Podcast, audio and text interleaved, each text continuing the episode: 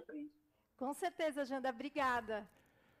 Bom, agora apresentando nosso próximo convidado, Fernando Soares, CEO da Domino's Pizza. Só de ler esse nome já, já- a gente já fica com fome, né, é, Aline? Esse horário ainda. Esse né? horário ainda é sacanagem isso.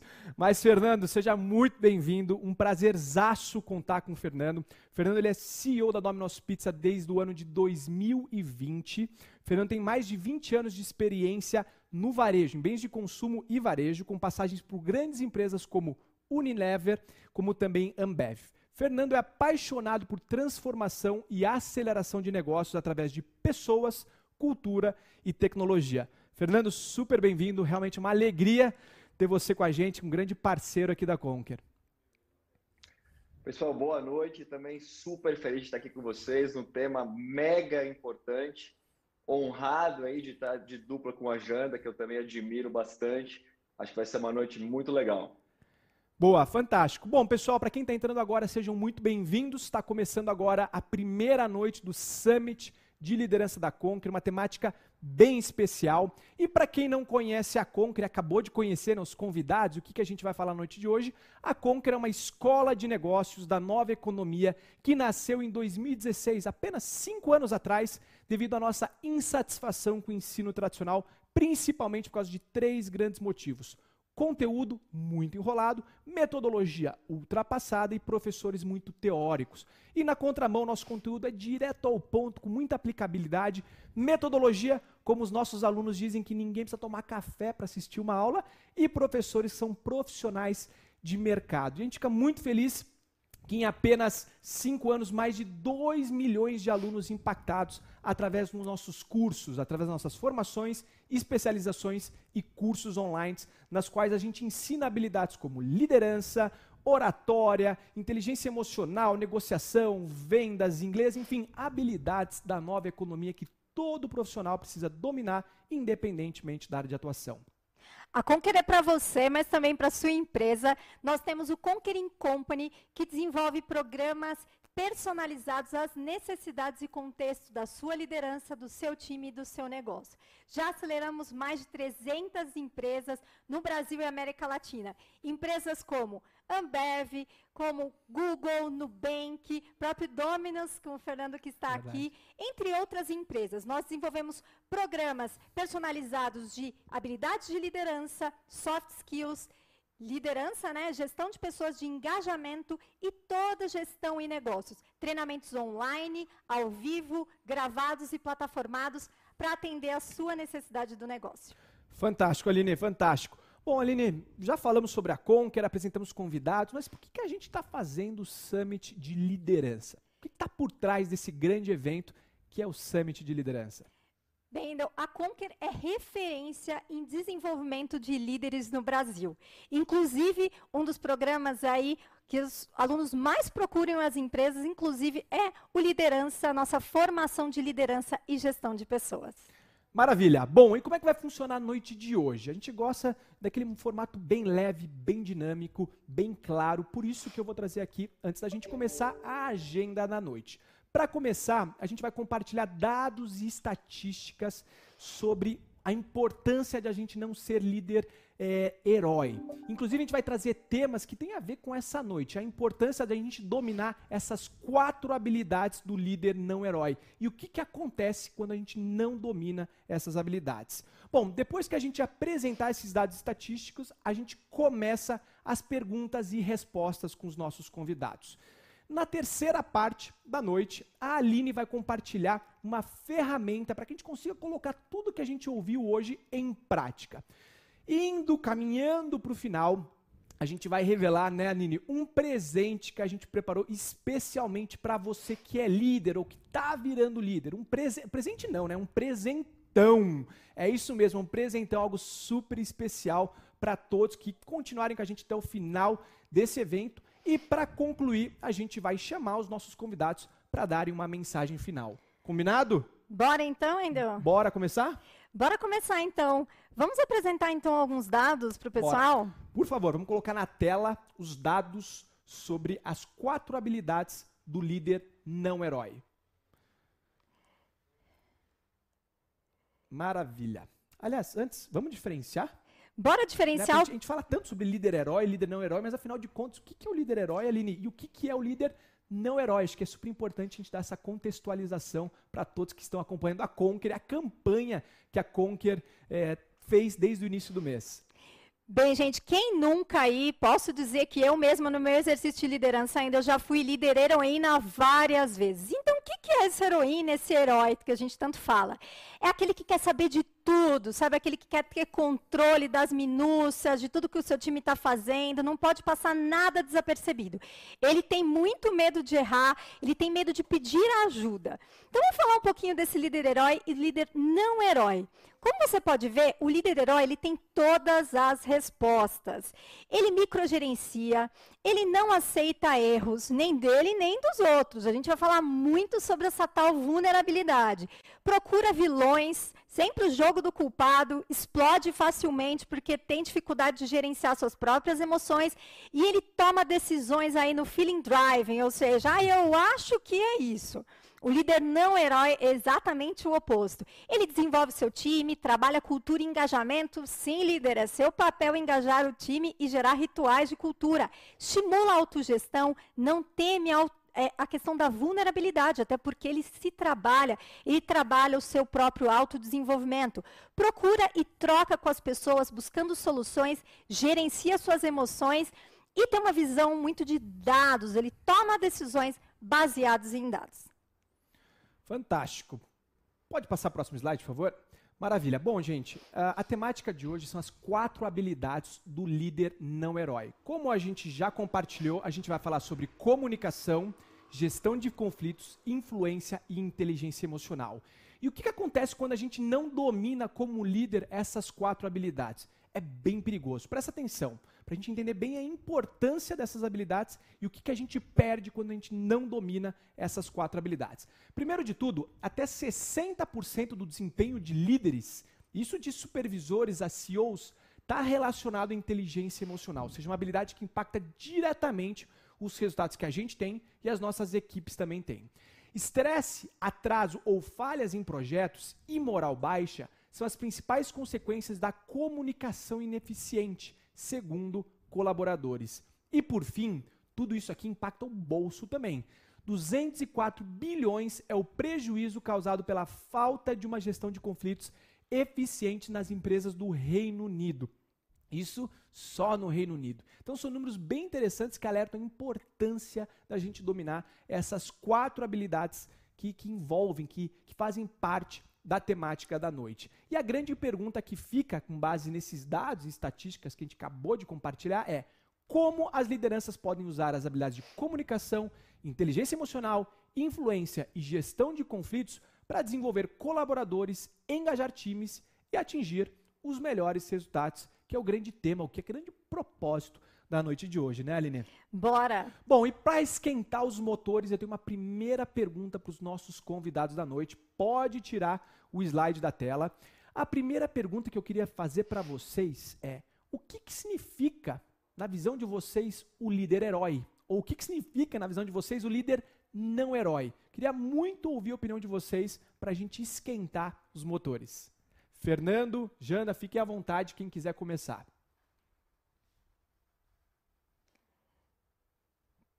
Quer começar, Janda? Bom, vamos lá.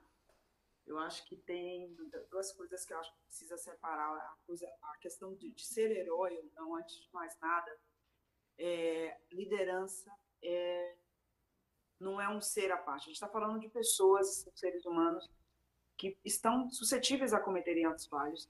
Nessa jornada, ninguém nasce líder. Eu acho que também tem esse ponto. Eu acho que isso é muito importante Durante muito tempo, a gente falava que ah, é uma liderança nata, né? como se fosse uma, a, o bebezinho já nascesse pronto para ser líder. Obviamente que tem pessoas que têm características, é, alguns pontos de destaque ou não, mas isso é uma, a liderança é uma trajetória. Né? Ninguém lá nasce um líder não herói ou um líder herói. Tem muito a ver com o cenário, tem muito a ver com a perspectiva, que momento a pessoa, inclusive, está de vida.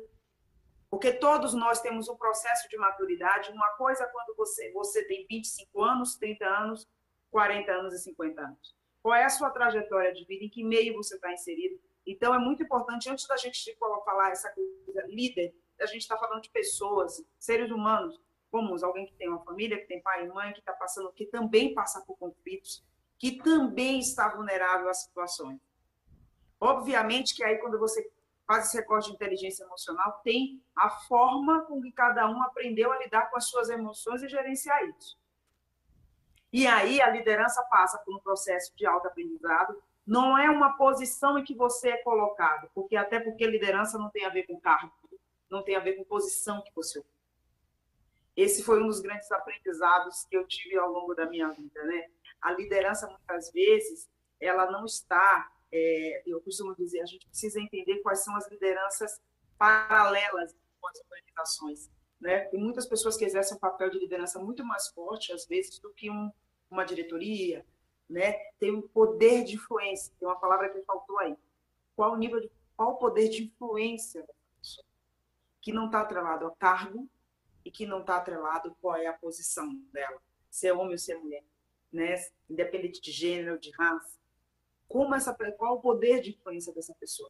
Acho que aqui o grande ponto é, lembre-se que estamos falando de pessoas Fantástico. E quanto mais a gente, para falar de liderança, precisa entender de gente. Né? E aí, quanto você tá, está disposto a aprender, a errar e acertar, né? e se desenvolver como pessoa. Porque você vai ter que lidar na posição de liderança dentro de uma organização, por exemplo, você vai lidar com pessoas que têm backgrounds diferentes, históricos pessoais diferentes e valores, que é outra coisa que a gente fala pouco, né? tem uma questão de valores. Quais são os valores pessoais daquela, daquela liderança né, que a gente costuma falar? Quais são esses valores? Isso vai nortear todos esses quatro pilares que a gente está falando. Porque são esses valores que norteiam as nossas ações e a forma genuína. Né? Porque o que não é genuíno, de repente escorrega. Né? Quando, é, não adianta seguir a, o manual de RH, página 15, capítulo 10, né? Que a, se não é de verdade, se isso não está nos valores. Então, acho que a primeira distinção entre herói e não herói, micromanager ou não, tem muito a ver em que momento da jornada essa liderança está. Isso é muito importante ressaltar. Muito bom. Fernando, como que você vê, então, essa liderança heroína? É, eu acho que a palavra herói, ela já meio que nasce morta na conversa, né? Porque o herói, ele parte do princípio que é uma, uma pessoa que tem um superpoder, ou, ou é alguém muito importante.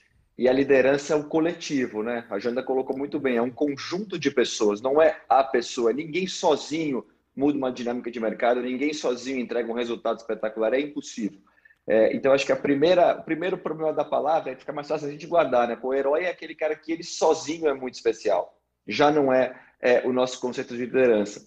E outra coisa interessante, eu fiquei pensando qual é o super-herói que acaba o poder? Sempre que eu assisto o, o super-homem, eu fico um pouco agoniado, que eu acho que vai acabar a teia dele. Ele, ele joga a teia e fala, uma hora esse negócio vai acabar. E não acaba. Tem um ou outro né, que, que às vezes o poder falha. E, e, mas, mas, o poder do líder, ele, ele, ele, vai, ele é finito. A gente tem que estar sempre se atualizando. Né? São, a, a também colocou, pô, são etapas diferentes da nossa vida se em algum momento você disser, pô, quer saber, cheguei aqui, é, bem, agora, é, agora resolvi o problema. Essa é a hora que você cai. Eu tive um exemplo pessoal falando um pouco de vulnerabilidade. Eu ocupei posições na minha carreira, posições altas, e falei, pô, agora eu acho que daqui já tá bom. E é essa hora que você cai, essa hora que eu me reinventei, fui morar fora do Brasil, você vê que o mundo é muito maior do que, do que só isso. E eu acho que um outro ponto interessante, e aí talvez seja a única é, referência que dê para fazer com o herói, eu acho que o líder tem que entender que ele não está lá para se servir, ele está lá para servir os outros. E o poder que ele tem não é um poder para ele. E quando você vai para as organizações, principalmente quando ficam muito grandes, o poder começa a ser usado para você mesmo. E aí acabou tudo. O poder tem que ser usado para servir as pessoas e principalmente para servir as empresas ou os projetos, onde, onde quer que seja a liderança exercida, para gerar valor. Então, acho que esse é um conceito muito importante. Você tem a responsabilidade como líder, e não precisa ter a posição, né? Você pode estar lá sem ninguém na equipe, mas você pode liderar para cima, para o lado, para onde for, com essa cabeça. Olha, eu estou aqui ocupando essa posição para gerar valor, para desenvolver pessoas, para desenvolver negócios. E, é, e, esse é o papel do líder. Se, se o líder está usando esse papel, se ele está usando a capa dele para ele mesmo, com certeza vai ser, vai, vai ser um tempo curto ou não vai ser uma liderança tão brilhante ou tão duradoura, ou a palavra que eu gosto de usar, tão impactante. Boa. Então, eu acho que é um pouco disso. Eu acho que tem, tem muito do que a Janda falou. Eu acho a questão do valor fundamental, e para explicar valor, normalmente eu falo um pouco de casamento, né? Se você, ou às vezes uma pessoa que mora com você, ou a família, se vocês não têm os mesmos valores, fica bem complicada a convivência.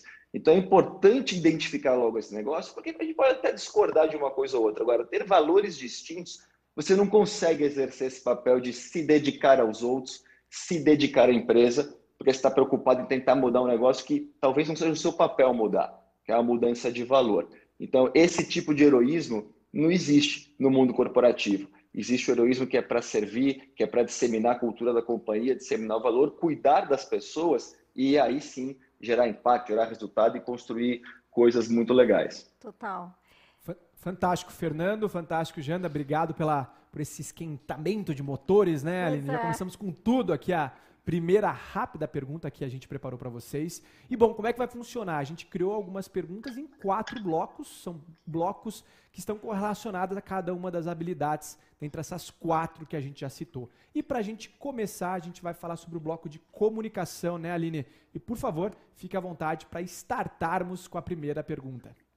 Eu queria começar uma frase pegando um gancho que a Janda e o Fernando é, falaram que diz que quando você descobre que grandes feitos são são construídos por pessoas comuns, feito eu, vocês, nosso mundo se transforma, né? Porque ele se torna acessível, ele se torna é, muito mais humano, como a Janda falou, né? A gente fica achando que a super-heroína grande, vai ter uma grande capa, um grande escudo, e essa é a grande falha do gestor, que muitas vezes ele acha que ele precisa saber tudo e está tudo bem, ele não está bem, está tudo bem ele perguntar, ele dizer que não sabe. Janda, quero fazer uma pergunta para ti com relação ao processo de comunicação. Né? Tem uma pesquisa da Salesforce que aponta que os profissionais, é, quando eles se sentem ouvidos, eles têm quatro vezes mais chance de se sentir capacitados para fazer ainda melhor o seu trabalho, com muito mais propósito. E isso tem muito a ver com comunicação, né? com a escuta, com a empatia. Como você, né, no seu exercício, na sua jornada profissional, de liderança, como que a gente, como líder, garante uma comunicação assertiva com os times para a gente poder engajar e atingir bons resultados?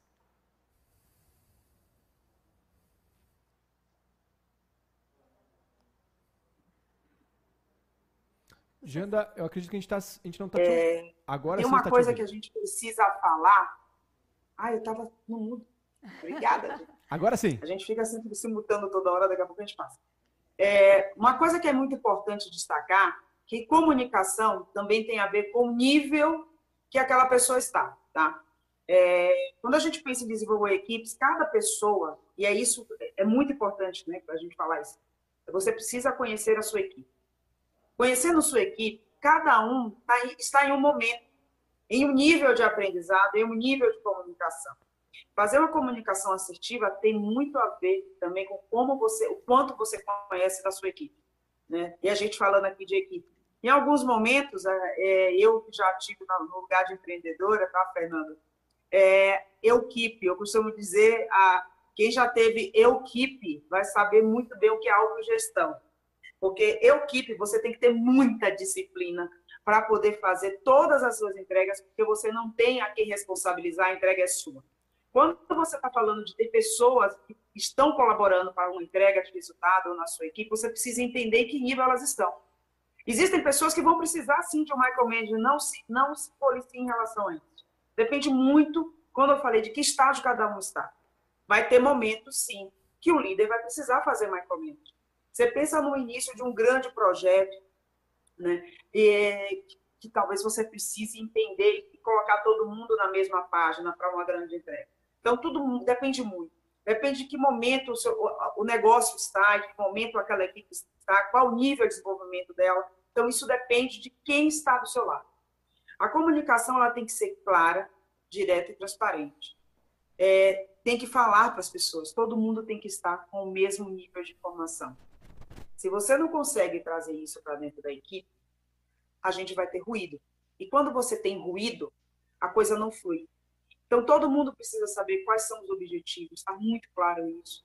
A gente precisa ter uma linguagem simples, clara, e que todos estejam corresponsáveis pelaquela entrega. O senso, despertar esse senso de dono, esse senso de que o resultado não é só seu, comemorar, né? saber comemorar as pequenas vitórias do dia a dia, é saber parar e respirar fundo, gente, não está bem.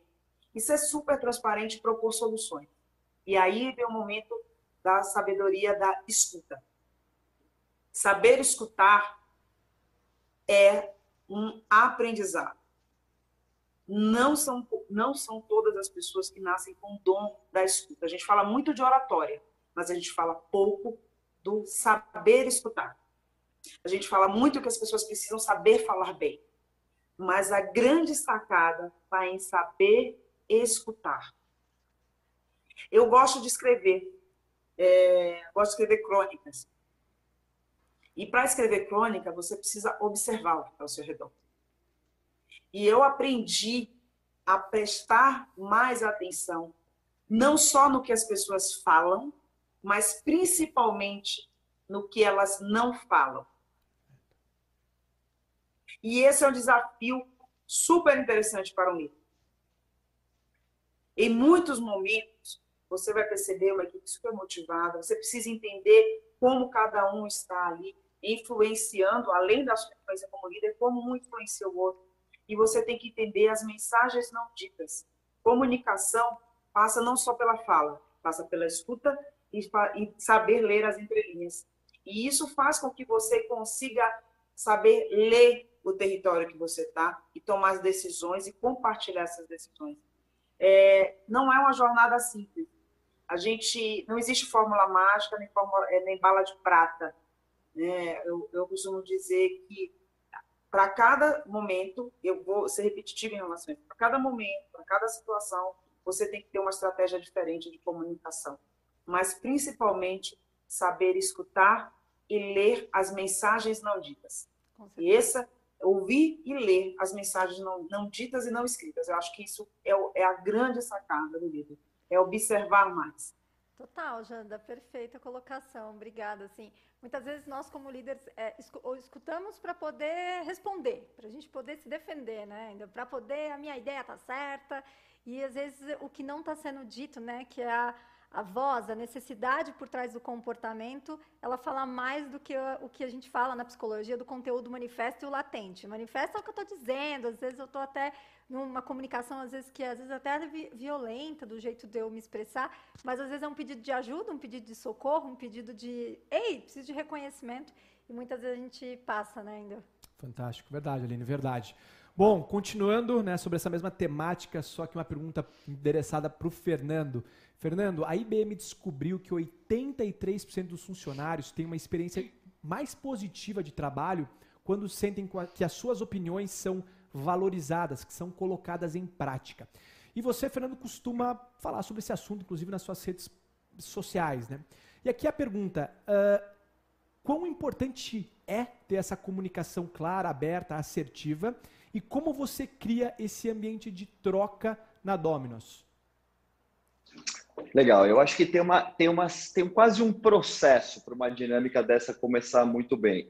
E aí, ainda na linha da comunicação clara, eu acho que as pessoas saberem exatamente qual é a missão delas, naquele projeto, naquele mês, qual o propósito daquela companhia, né? Se a gente quiser criar uma coisa maior, ainda mais engajante, eu acho que é fundamental. Então, dando exemplo, eu tive a, eu tive a felicidade né, de, de liderar times de vendas e times grandes de vendas, há, algum tempo atrás, eu falava, deixa eu pegar algum. E vendas, você sempre tem um monte de indicador, né? Você pode escolher a, a venda do dia, a venda do mês, é, é a venda de alguma marca. Falei, deixa eu escolher logo o negócio para essa turma vir comigo.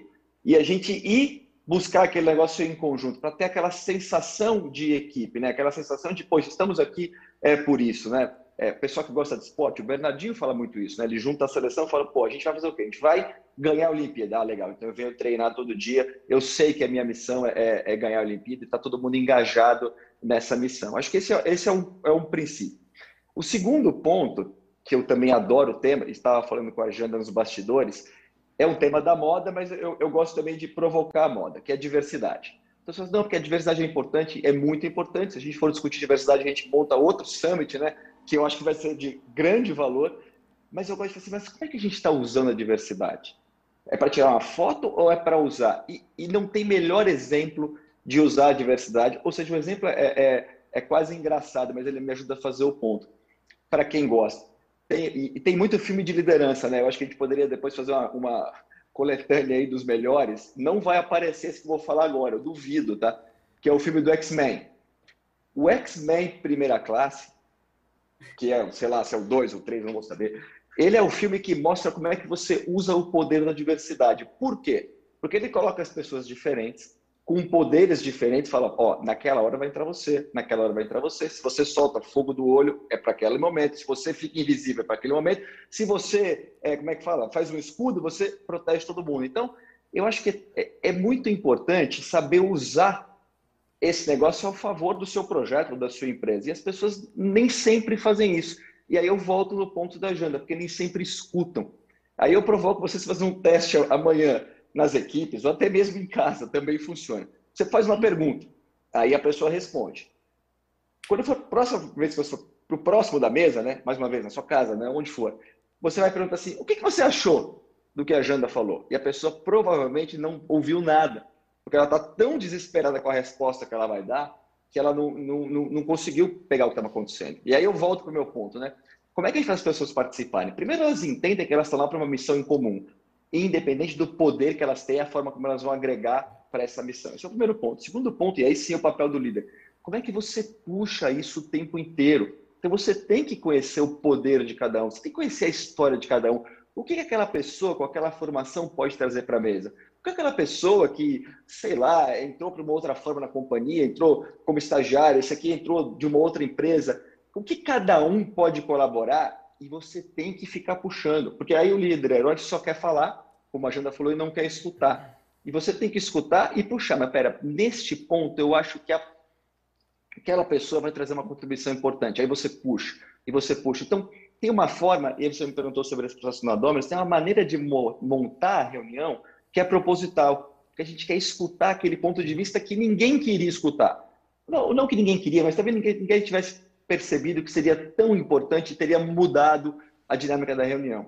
Se você põe quatro pessoas iguais na sala e você não está afim de escutar, você vai sair com aquela sua ideia que já estava formatada e vai ser ela que vai ser implementada. Você perdeu a possibilidade de fazer um projeto desse tamanho virar um negócio desse tamanho. Então, mais uma vez, para quem não assistiu o X-Men primeira classe, ele faz isso, ele junta um monte de gente diferente e ele sabe usar cada um na hora certa para a missão, que não me lembro qual era, mas provavelmente alguma coisa ia acabar e eles foram lá e, e resolveram. Mas mais do que isso, o papel do líder é, é, é, fazer essa dinâmica acontecer, dar essa liberdade, saber escutar e, e, mais uma vez a minha provocação, façam o teste. Comecem a perguntar o que, que a outra pessoa acabou de falar ou construir em cima do ponto um do outro. Porque você tira a reunião de você e joga a reunião do que realmente tem que estar discutido. É, e é um exercício difícil. Por que é difícil? Quando você põe gente muito diferente é, na sala, as ideias fazem assim, a reunião demora muito mais. Gente igual, em 15 minutos resolve, porque o que você pensou, todo mundo já pensou. Aí, e também ninguém quer falar. Mas o que a gente quer é mudar o mundo, né? A gente quer fazer diferente, a gente quer fazer muito mais. Então, a primeira dinâmica eu acho que funciona muito melhor é a dinâmica que a gente tem, vem tentando implementar e, claro, né, com muito espaço para melhorar sempre. Fantástico, Fernando. Um ponto bem legal que você comentou né, sobre valorizar as diferentes opiniões. É uma estatística que comprova na prática que isso traz resultados. Essa estatística diz que quando a gente toma uma decisão em três ou quatro, três ou mais pessoas, a, gente tende a ser 82% mais assertivo se a gente tomasse essa mesma decisão individualmente. Aí mostra o poder da, de diferentes cabeças, diferentes opiniões convergindo no mesmo propósito, né? Com certeza ainda. E agora nós vamos entrar numa temática de gestão de conflitos, né? Que é essa questão desse ruído da comunicação, desses valores. E agora eu vou é, começar com o Fernando. Fernando, assim, relacionado a esse tema, né, de gestão de conflitos, a gente fala muito também de colaboração.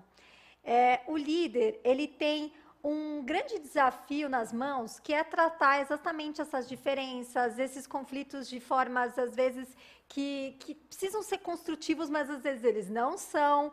E, e, com os momentos, né, como que a gente transforma essa questão de um conflito em aprendizado, né? Então, como que as pessoas trocam umas com as outras, como vocês falaram da escuta, né? Como então fazer a gestão de conflitos para que ela resulte na prática em aprendizado no dia a dia aí para os times? Bom, eu acho que esse ponto também está muito relacionado com a dinâmica que você cria, né? o ambiente que você cria na empresa. Volta à questão do, do, da missão ou do propósito, se for algo maior, porque se as pessoas estão alinhadas nisso, fica sempre mais fácil você quebrar a dinâmica da discussão. Né? Você fala, peraí, o que a gente está discutindo aqui mesmo? Está alinhado com o que a gente combinou que a gente ia fazer, né? que a gente combinou que ia ganhar a medalha de ouro ou que ia resolver a batalha do X-Men? É, faz sentido essa discussão para o que a gente realmente quer fazer em conjunto? Então, você ter isso muito claro né, na comunicação clara, facilita você guiar a, a dinâmica da reunião ou da discussão. Tem um outro negócio muito interessante, ele se chama Principle of Charity. Eu, eu, não sei se em português a, tradução existe, que é princípio da caridade, mas ele fala um pouco que você tem que partir do princípio que a pessoa ela, é, ela tem uma boa vontade, né? ela, não, ela, não quer, ela não quer fazer nenhum mal. Você tem que entender o que está acontecendo primeiro. Tem até um exemplo super é, duro, né? é uma história que tem um, um rapaz no metrô, ele está com os filhos, e os filhos começam a fazer uma algazarra no metrô, e todo mundo, e vira um cara e fala, pô, você, cara, seu filho tá me incomodando. Como é que é absurdo você não educar seus filhos? Você fala, olha, a gente acabou de sair do hospital, a mãe morreu. Se você tiver alguma ideia de como controlar as crianças, é bem-vindo. Então, nessa ocasião, né, você fala, poxa, o cara, o cara do metrô deveria falar, se, se essas crianças estão gritando, se esse cara não consegue controlar, tem alguma coisa aí que eu não sei o que é. é, é, é esse, é o, esse é o conceito por trás disso. Por que, que eu coloquei isso na mesa? Porque o primeiro coisa que você tem que fazer é tentar entender o ponto de vista da pessoa, né? Pô, por que será que essa pessoa está colocando desta forma? Por que está tão distinta a opinião? O que, que tem por trás? Porque pode ter um negócio de muito valor em tentar entender por que, que um está indo por A e um está indo por B, desde que a discussão seja para buscar a verdade e não por uma guerra de ego, ou seja, uma discussão que não é para quem vai ganhar a briga, é para quem vai ganhar um argumento e descobrir alguma coisa nova ou, ou, nos levar a uma solução importante. Tem outro negócio que eu adoro, pena que a gente não, não pode projetar, mas talvez vocês já conheçam, se não conhece, coloca no Google que é fácil de, de entender. Tem aquele quadrinho da, da, velha com a menina, né? Eu vivo fazendo esse exercício, se vocês não conhecem, depois Google aí, velha e menina, ou amanhã a gente posta em algum lugar a velha e a menina. É inacreditável como é, é o mesmo desenho, tá? Para quem não viu ainda. É o mesmo desenho e aí você mostra para um e fala, não, estou vendo uma velha. É, e o outro fala, ou, uma senhora, enfim, para ser mais educado. É, mas é que na representação do desenho vocês vão entender que é, um, que é mais velho. E o outro falando, estou vendo a menina. E, e, as pessoas na mesma sala não conseguem concordar, não conseguem ver o que o outro está vendo, até que alguém põe o dedo e fala, não, olha aqui, aqui é o nariz, aqui é o colar. Então, é natural que as pessoas tenham pontos de vista diferentes. A maneira como elas colocam os pontos de vista faz uma boa diferença. Mas também é papel do líder, né? E mais uma vez, não é o líder o chefe, é o líder do seu, seu parceiro do lado. É aquele cara que fala assim, peraí, deixa, eu tentar te mostrar o que, que eu estou vendo. E você tenta mostrar o que você está vendo e provavelmente nós dois é, vamos sair ganhando. Uma outra forma que eu gosto de dizer isso, até para trazer um pouco para o lado da vulnerabilidade pessoal, algumas vezes a gente faz apresentação, a gente tem bastante, bastante franquia, né? E muitas vezes, né, as coisas não saem como esperado, como em qualquer empresa. Poxa, alguma ação promocional não foi bacana, é, não deu certo, teve um atraso, enfim. E aí as pessoas ficam chateadas, com razão, e falam, gente, vamos lá, vamos tentar entender o problema. Mas vocês não podem achar que alguém do time acordou, ou que eu acordei, né? Fiz meu esporte que eu adoro fazer de manhã, levei as crianças na escola, e falei, agora eu vou fazer mal para aquela pessoa lá. E ninguém pode achar isso, né? Se a gente achar isso de alguém do nosso time, aí está tudo errado. Porque aí sim é o desalinhamento de cultura, desalinhamento de, desalinhamento de valor, aí não tem solução. Então, partindo do princípio, né, igual o exemplo do metrô, partindo do princípio, cara, não é possível que ele esteja querendo fazer um negócio errado. A gente está com algum problema de, de ver diferente. Vamos aqui criar um exercício de tentar entender e buscar é, ver os dois pontos de vista e sair dessa situação. Mas, mais uma vez, é, é uma dinâmica. É, você tem que criar essa dinâmica e, e, partir desse princípio. Acho que isso é muito importante. Deixa eu partir do princípio que ninguém está fazendo isso por má vontade. As pessoas estão tentando aqui defender, e é por isso que eu volto sempre na missão ou no propósito, estão querendo chegar naquilo que todo mundo quer. Dito isso, você encontrou um caminho, eu encontrei o outro. Vamos tentar entender juntos qual é o caminho? Boa. Agora, no final, e aí a, a, a Jana colocou isso muito bem, né? No final é cuidar de gente, né? Se você precisar parar uma reunião para investir tempo na pessoa e de repente falar, poxa, tá tudo bem, a reunião não foi legal, você estava chateado, eu estou chateado, eu não estou no dia bom, pode acontecer também. E a gente tem que voltar, né? fazer, um, fazer um break, pegar outro dia, pedir desculpa, que eu acho que é um ato nobre também, do líder, do liderado, do pai, pô, desculpa, eu estava mal para caramba, voltei atrás.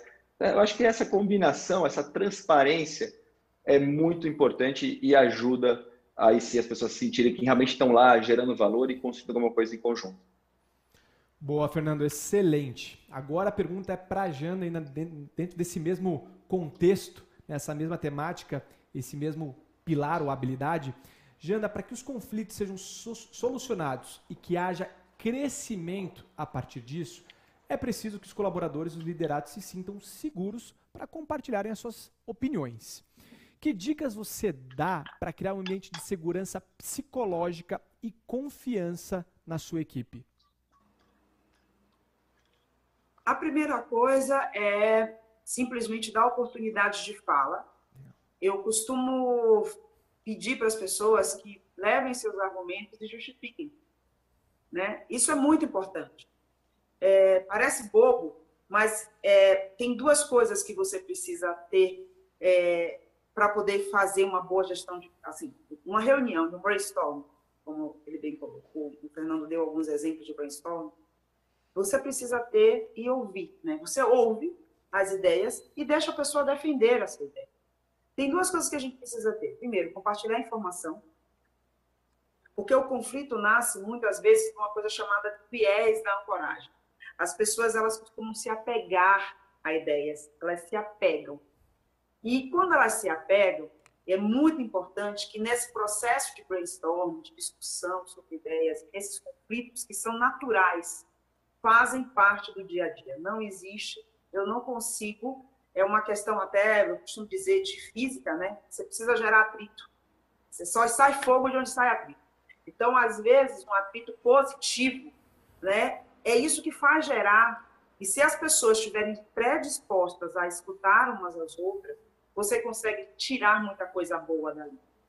E o processo de, em várias, vários momentos, de você colocar o que cada um, eu costumo fazer isso comigo, Tá? A gente vai para uma salinha, eu costumo colocar, a gente ia para a salinha, ou então fazia um mentir, ou coisas. Tem várias ferramentas que permitem fazer isso. Você anota, olha, a pessoa A, ela está falando, ela está dando, propondo essa e essa solução. B está propondo isso, C está propondo aquilo. E aí eu queria que. E as informações, elas estão ali. Se todo mundo está partindo do mesmo pressuposto, e eu gosto de desafiar a façam perguntas que incomodam. Quando você faz pergunta que incomoda, pergunta que está fora do, do script, né? Ou que talvez não esteja contemplada ali, porque cada um, até as estatísticas, cada um lê de um jeito, tá, gente? Acho que é importante lembrar isso, porque tem um viés. A história do comer copo cheio e copo vazio está aí. Muitas pessoas, né, aquela metáfora do sapato, ah, eu fui naquele lugar, é, para quem é de venda, sempre conhece quem trabalhou com vendas aqui, ó, Lembra daquela história? Putz, fui naquele, mandou o vendedor. Ah, lá ninguém usa sapato, o mercado não é bom. Outro, caramba, lá ninguém usa sapato, a gente vai arrebentar de vender. É disso que a gente está falando. Você dá voz a cada um e dá oportunidade da pessoa defender a sua ideia, você gera um conflito positivo. Desculpa. E isso é uma forma de, é uma dinâmica que você tem. Ensinar as pessoas a escutar uma outra, e quebrar. Quando a gente começa a observar a gente, a gente começa a quebrar as ancoragens, porque a gente se apega às ideias. Eu costumo dizer, principalmente não só para gerar novas ideias, mas também para resolver problemas. Porque problema, todo dia a gente tem problema novo, né? Todo dia a gente tem um problema. Como é que a gente resolve o problema?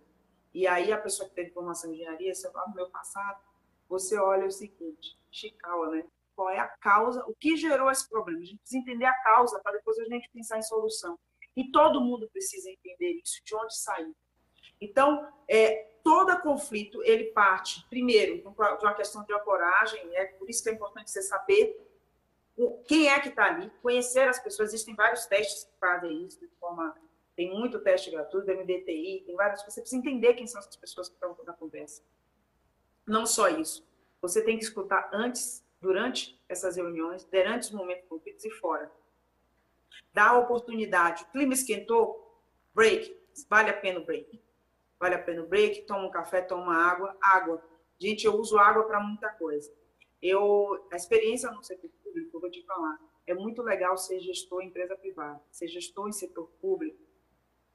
meus amores, meus grandes amigos, é desafiador. Primeiro que você não sai demitindo as pessoas que você não, não te agrada, ou que simplesmente vão te contrapor o tempo inteiro.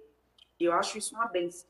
Porque em várias vezes eu tive que parar e refletir, entender, esgotar a argumentação daquela pessoa. Porque não é simples, eu não gostei da sua ideia, vou te tirar do projeto, vou te colocar em outro lugar. Não é tão simples assim. Né? É, e ali você, eu tive uma oportunidade de aprender a gerenciar conflitos, ouvir opiniões extremamente diferentes, e aí a gente vive um momento extremamente polarizado, onde o poder da e o poder da fala, e você, a partir do momento que você escuta, você escuta de verdade, você consegue pegar pontos importantes da fala do outro para continuar desenvolvendo uma nova ideia e achando um caminho do meio. Total. Essa é a grande arte da liderança. Obviamente que a gente não vai agradar a todos em algumas decisões, ou não vai ser sempre um consenso. Muitas vezes você precisa tomar decisões rápidas, inteiras, que você não vai precisar, não vai conseguir escutar todo mundo, né? Mas você tem argumentação suficiente a partir, você constrói uma retórica suficiente, uma argumentação, uma trajetória suficiente para poder tomar aquela decisão e compartilhar o motivo por que aquela decisão foi tomada. A gente, vocês falaram de data drive, ensinar as pessoas a ler número, né? Então, dependente, independente, nem todas as pessoas têm facilidade com números. Ser data drive não é uma coisa assim. Talvez você precise de um facilitador, né? E saber que caminho você quer usar, que é a brincadeira da, a metáfora dos vendedores de sapato. Tem gente que vê oportunidade, tem gente que vê não oportunidade. Como é que você constrói isso? Né? Um, um outro ponto é, que eu gosto de, de, de, sempre colocar, eu, um livro da, da Sandra Guerra, que eu gosto muito de para é, A Caixa Preta dos Conselhos, ela fala uma coisa muito interessante, né? É como você mitiga os vieses individuais. Essa história da diversidade, e aí eu sou fã do X-Men, tá, Fernanda? Eu... Hoje o meu cabelo está pintado, mas eu tenho bem a mancha da tempestade. então eu sou fã do X-Men. Além de ver os pontos fortes, também tem um processo de trabalhar né, os pontos não desenvolvidos de cada um, ou os vieses de cada um, sobre o que essa pessoa pode ou não pode chegar né, trabalhar as potencialidades. Então, essa história de estar com a equipe diversa, lidar com os viés de cada um, mesmo em, em grupos teoricamente homogêneos, você tem os viés individuais. E é preciso dar um equilíbrio nesse momento, principalmente quando você está falando de conflitos, decisões estratégicas né, e decisões rápidas. A gente passou aí por um período é, crítico, né, ainda não acabou, na verdade, com a pandemia, onde várias decisões complexas precisavam ser tomadas. Não foi simples. É, e você precisava compartilhar. E chegar na melhor, no melhor caminho, precisava lidar com os fiéis individuais de cada um. Então, nesse processo em que as pessoas queriam fazer home office, não dá para fazer home office, fecha tudo, abre tudo. É, eu estava no meio do furacão, logo quando começou isso, eu estava no logo quando começou, eu falo para você, é desafiador. Você precisa lidar com diferentes vieses e diferentes anseios e chegar na melhor proposta. Total. Eu, eu costumo dizer que todo é, empresário devia ter uma experiência, que fosse rápida, não se preocupe. A gente aprende muito. E eu tive a oportunidade de aprender que você tem que falar com quem é, é aliado e quem é literalmente oposição. E isso você aprende a dialogar com todo mundo para chegar no senso comum e no melhor objetivo. Então, esse exercício ali, olha, gente, a, a, a diferença entre opositor e aliado na área política é pouco mais complexa do que a gente pode imaginar no setor privado.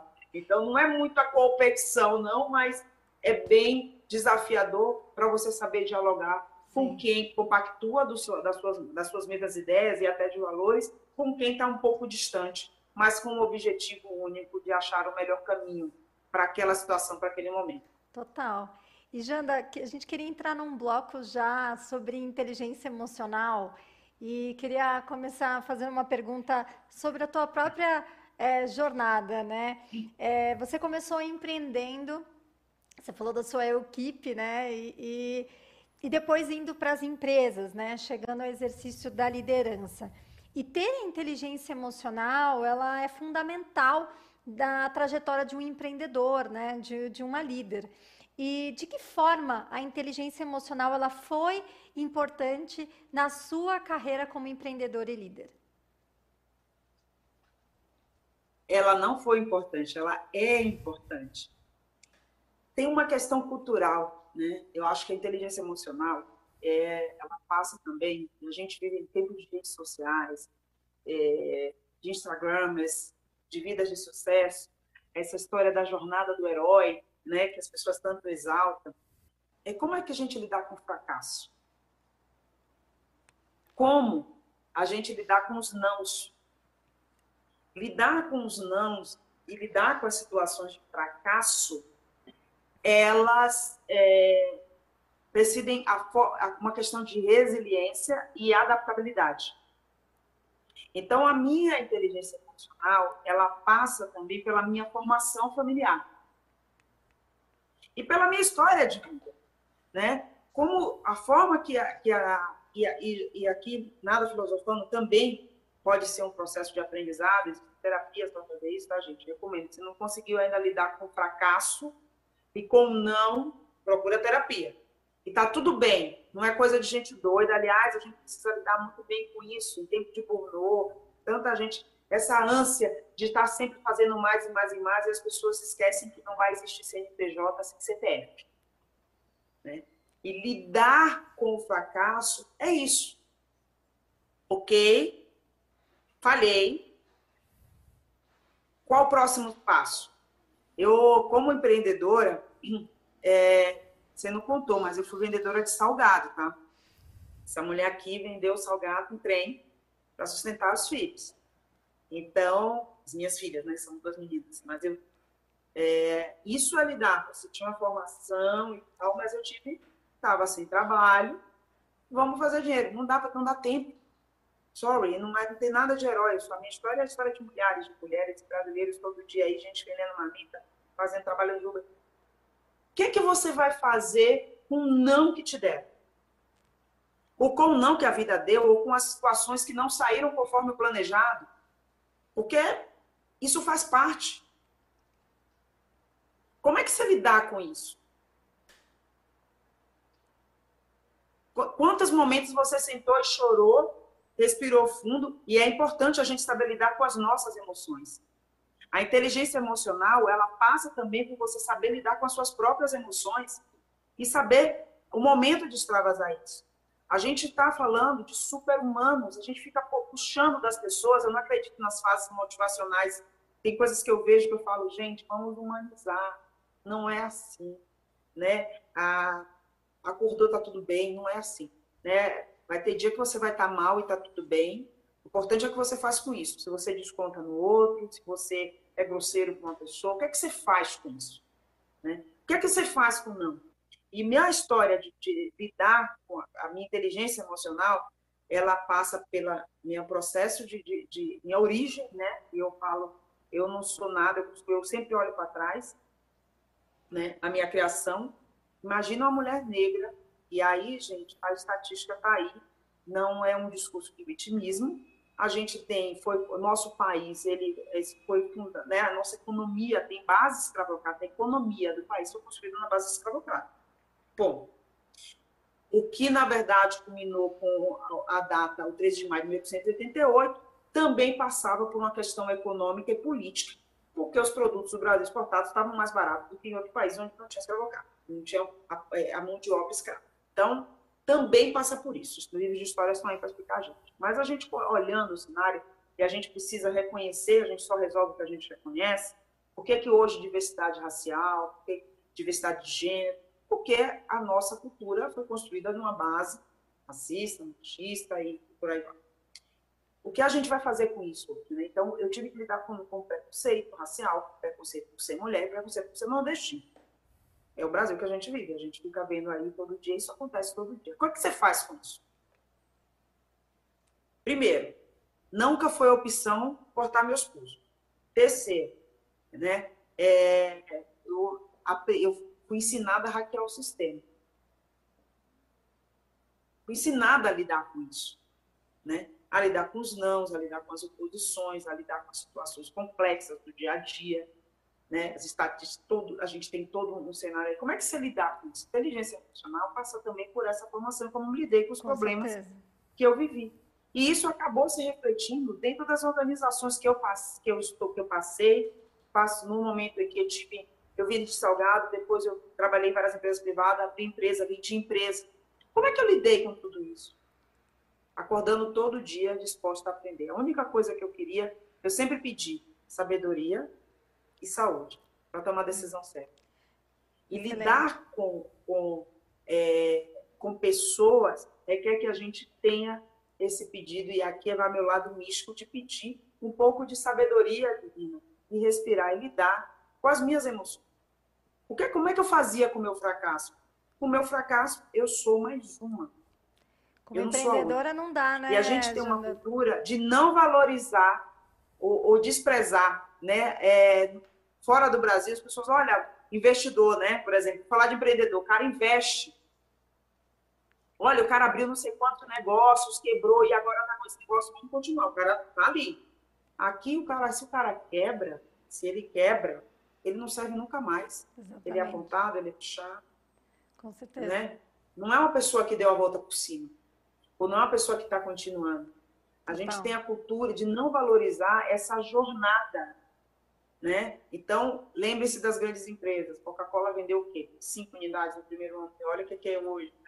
É, ninguém começa grande, ninguém começa com grandes sucessos, e acho que é isso que a gente tem que aprender Comece a lidar. Comece pequeno né? e sonhe grande. também, aprender a lidar com o fracasso. Com certeza. E, é, e ninguém ensina isso, tá? É, a gente tá, vai lá, costura da meritocracia, vai lá que você consegue lidar com o fracasso. Cura primeiro que você tem que curar, levanta, aprende com o que você errou e vida que segue.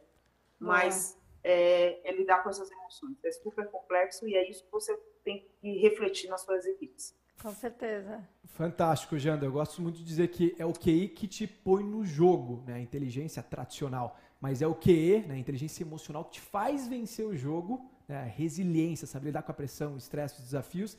E por fim, é a adaptabilidade, que você também mencionou, que te faz vencer o campeonato. Né? Se a gente não tiver resiliência, inteligência emocional, a gente acaba ficando para trás, não consegue enfrentar todos os desafios que acabam aparecendo, seja empreendedor ou profissional de carreira. Né? Bom, indo para a próxima pergunta agora para o Fernando. Fernando, é importantíssimo dizer que o líder ele não precisa ter todas as respostas, não precisa ser o líder herói.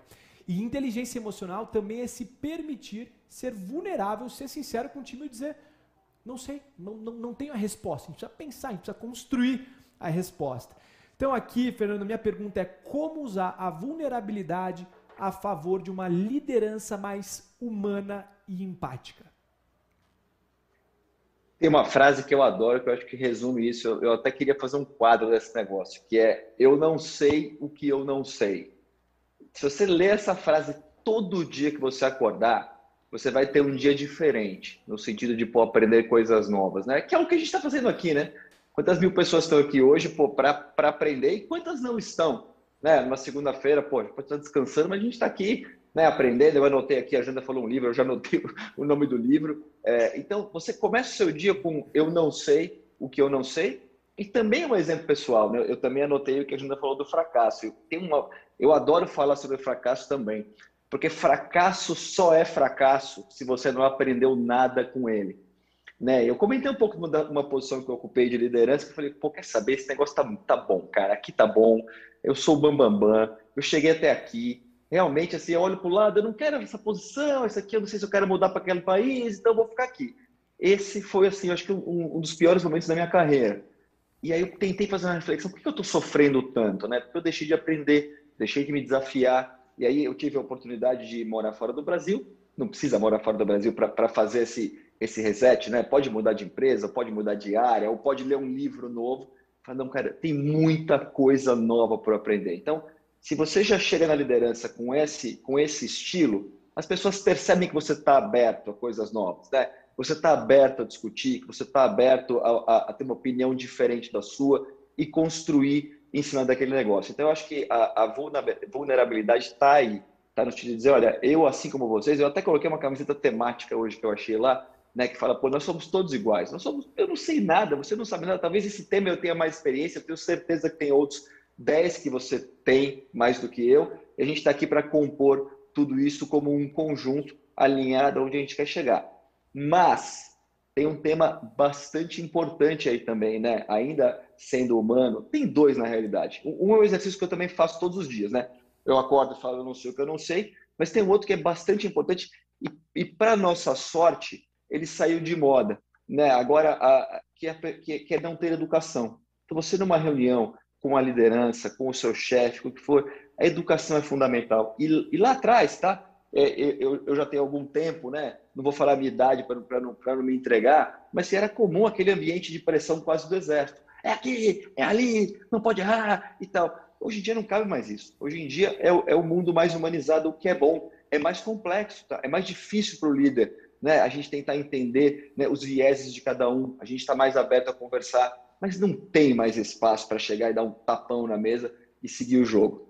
Eu não falei do exercício, o exercício sempre é quando eu entro numa reunião, quando eu saio da reunião, mesmo que seja uma reunião dura, eu fico pensando, poxa, essa pessoa vai comentar dessa reunião no jantar da família. Como é que eu quero que ela comente?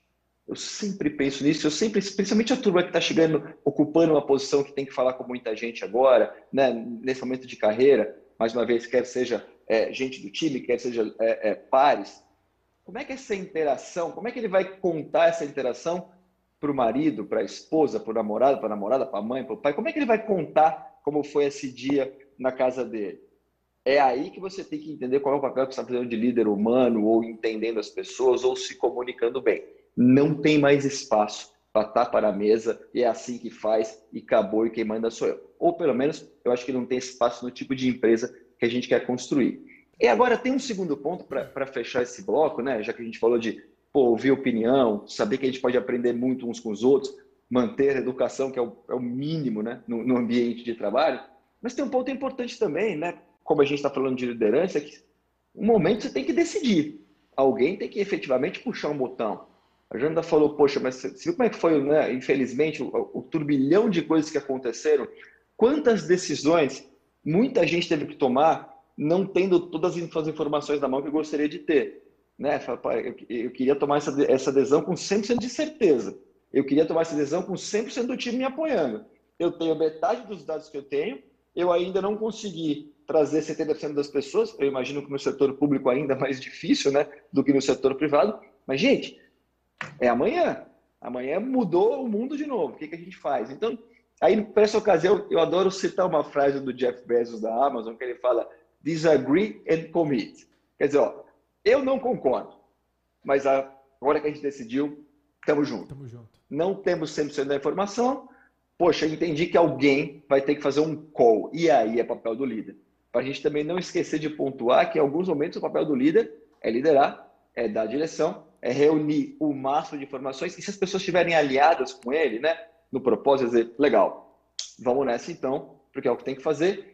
Nesta, eu não concordo 100%, mas tomou sua decisão, vamos todos juntos e vamos em frente e vamos para a próxima. Excelente.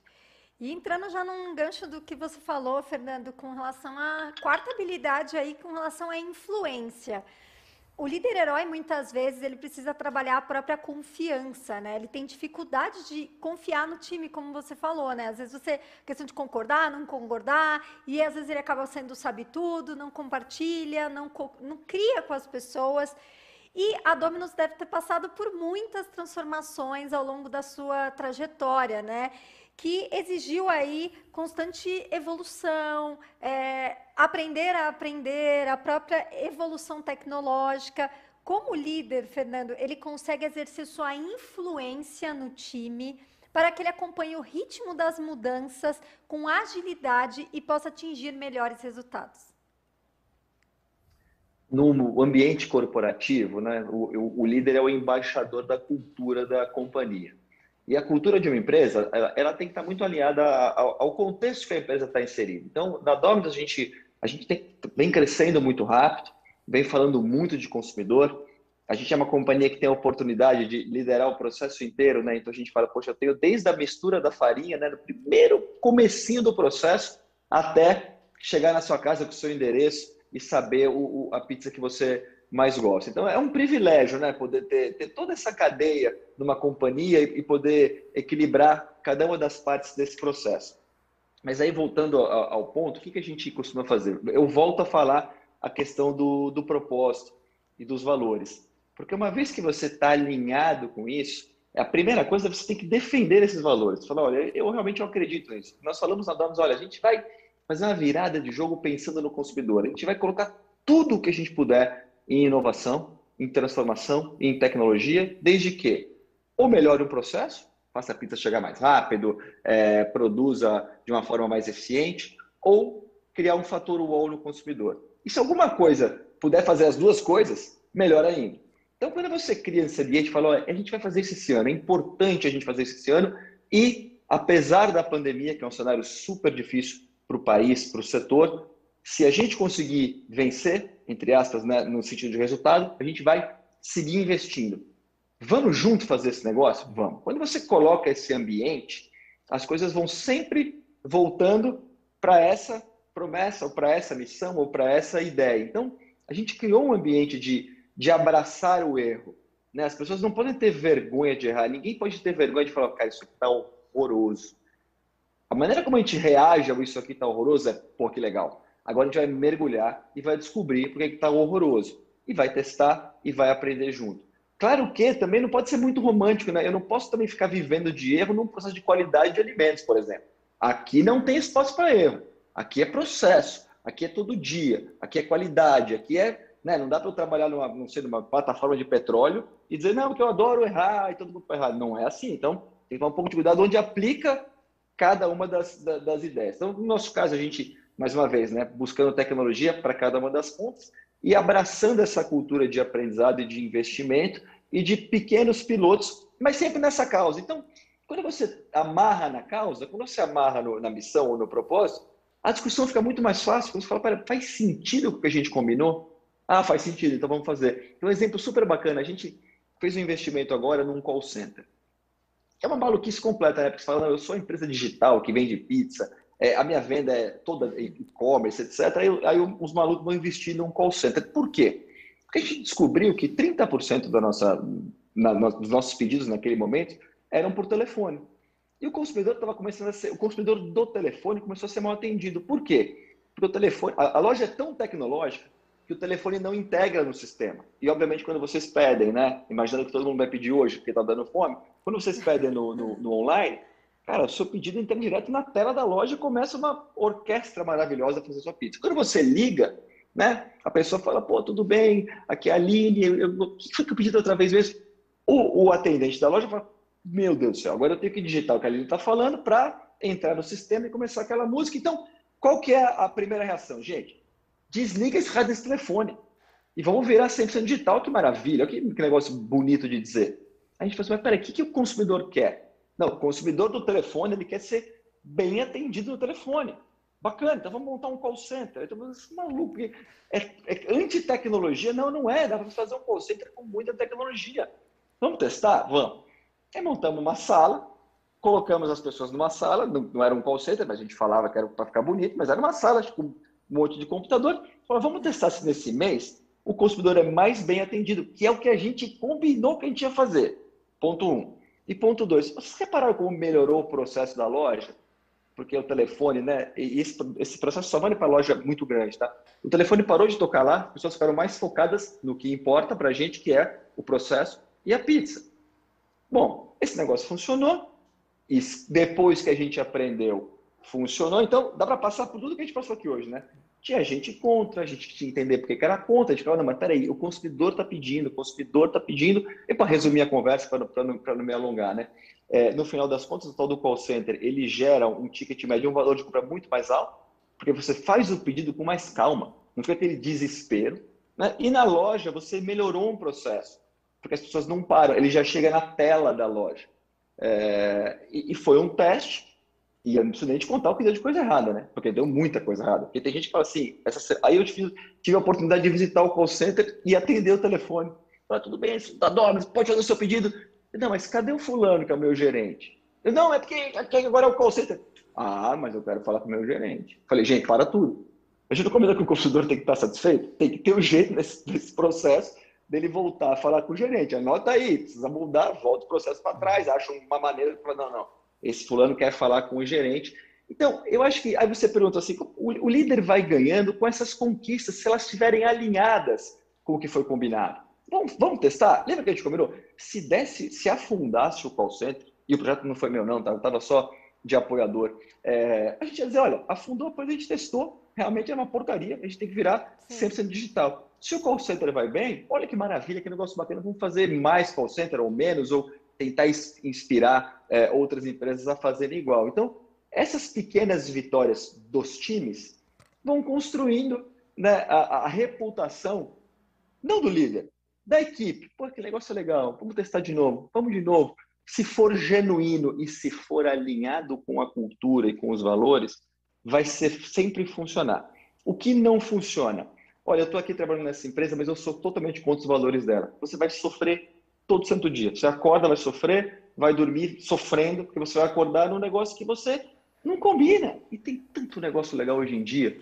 Tem empreendedorismo, tem setor público, privado, tem startup. Então, é importante você estar alinhado com isso, porque você vai viver esse negócio. Ponto número um. E a mesma coisa vale para a cultura. Se você não tiver de acordo com a cultura daquela companhia, o jeitão que ela vive, você vai ser um líder jogando contra a cultura. Isso é a pior coisa que você pode fazer. Eu volto na minha primeira uh, resposta, né?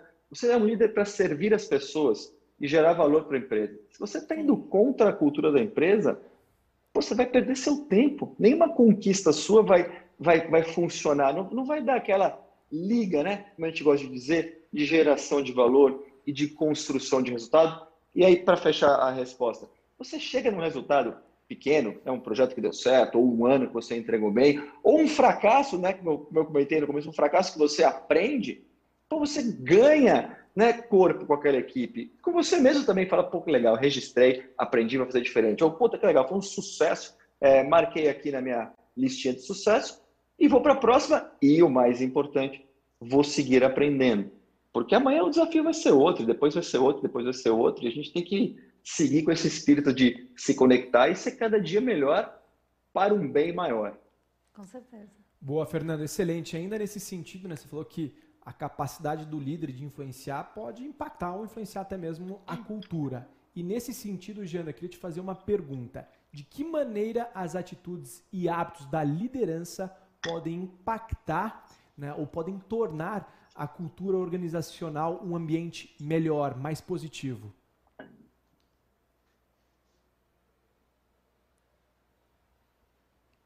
Pouquinho. É, isso tem a ver com valores. Cultura é formada por valores, gente. Não existe, não tem, não tem. Quais são os valores do líder? Estão em consonância com essa organização? a não ser que seja uma organização, eu fundei essa organização, mesmo assim você vai construindo a massa crítica, vai construindo, essa cultura é construção. E ela passa muito por valores. Qual é o propósito desse negócio? Para que, que ele existe?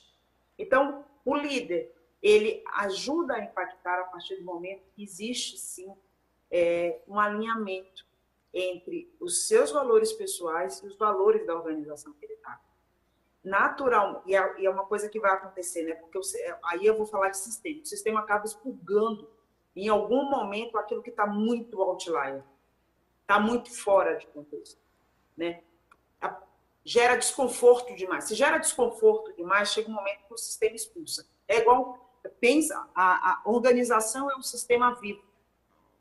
E como sistema vivo, se não for vivo, não é organização, não é uma empresa, você vai aquele sistema ele vai se retroalimentando das pessoas que estão ali. E esse alinhamento de valores, e aí a liderança, sim, tem um processo um pouco top-down, né? E aí quem vai chegando, vai aumentando e vai construindo essa cultura, é que vai fazer essa liderança impactar.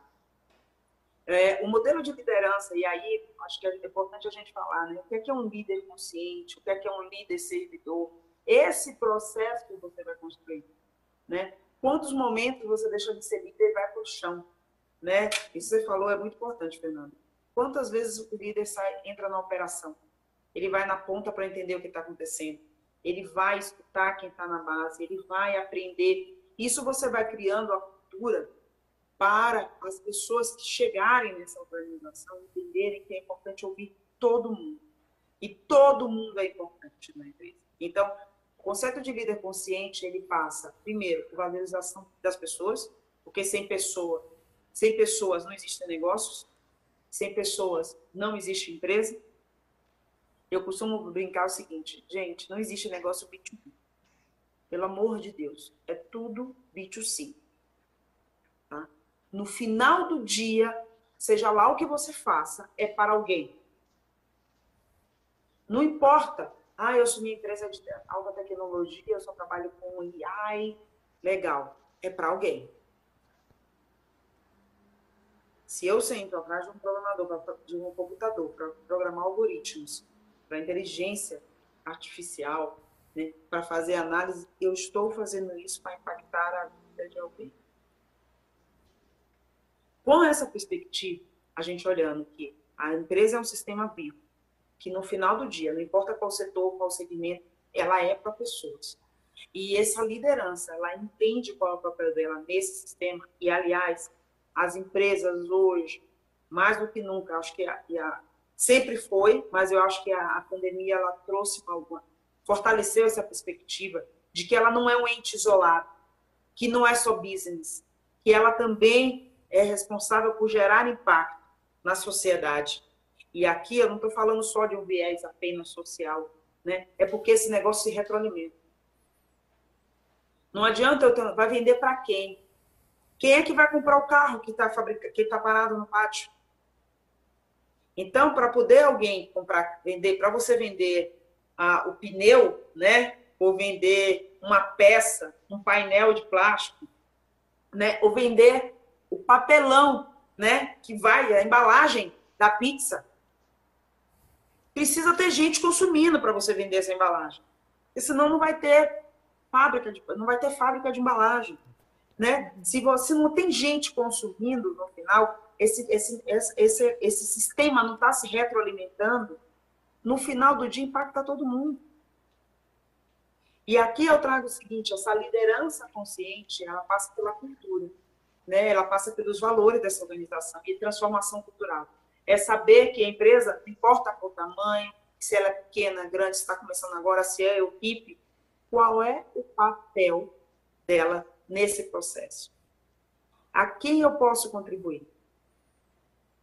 Eu vi muitos restaurantes durante a pandemia, você sabe disso, muita gente vem dando marmita, dando, né? Olha, compra dois e um aqui vai ser doado para a instituição para poder alimentar pessoas para e a gente viu o nível de desigualdade que o nosso país né, é, hoje se encontra, só ampliou, a gente já sempre teve uma alta desigualdade, acho que isso é importante notar, e ela ampliou. Que, qual é o papel do líder nesse momento? Como o líder lidou com a sua equipe nesse período crítico? Quantas pessoas perderam entes queridos dentro de todas as organizações? Como é que foi essa Que momento isso se humanizou? Né? Então, quando você pensa nessa liderança servidora, liderança consciente, primeira premissa é você lidera qualquer organização no final do dia para pessoas. Muito bom. E com pessoas. Dois, qual é o impacto, qual é o seu legado? Quem, além do CNPJ, como você quer ser lembrado? Porque se você não tem, se você não nasce para servir, você não serve para nada. Então, quando a gente pensa nisso, da questão do líder servidor, se você não nasceu para servir, isso é importante, muito mais do que ser servido, é para servir. Né? Então, ninguém serve para nada. Né? Então, qual é o seu papel? Que legado você quer deixar? Que marca esse seu nome vai deixar? Porque no final do dia é quem é o Fernando. Qual o legado do Fernando? O que foi que o Fernando deixou além da Domino's Pizza? Qual foi a marca do Fernando? Qual é a marca da Jandaraci, independente de onde ela esteja?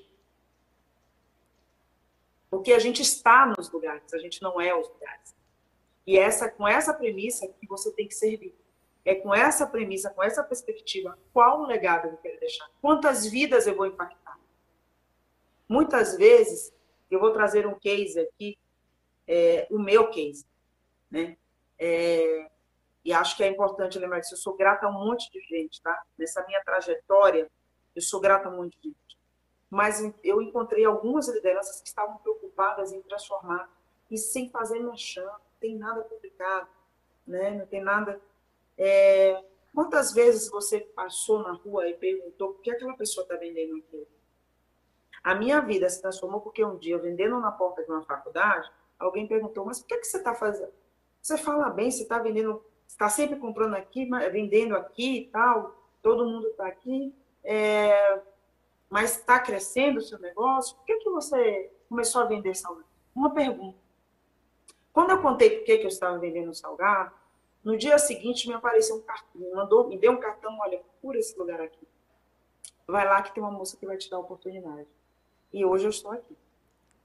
Então, quando eu falo disso, eu estou falando muito qual é quantas vidas você impacta todo dia. Você não precisa fazer grandes projetos, você não precisa fazer nada para milhões de pessoas, abrir instituição, uma fundação. Se você impactar uma vida, você já mostrou para que você veio nesse mundo. Você impactou duas vidas, porque quando você impacta uma, você automaticamente impacta duas, três, quatro pessoas. Você impacta uma família. Qual é o seu legado? O que você quer transformar? Além dos números do negócio, além do resultado das empresas, além de um CNPJ. Então, esse é o conceito. Né? E quando eu falo disso, eu falo assim, desde o estagiário a um prova aprendiz que você tenha, quem são as pessoas que estão ao seu redor? Quantas pessoas às vezes lideram não sabem sequer se o funcionário é casado, se tem filhos, se não tem, né?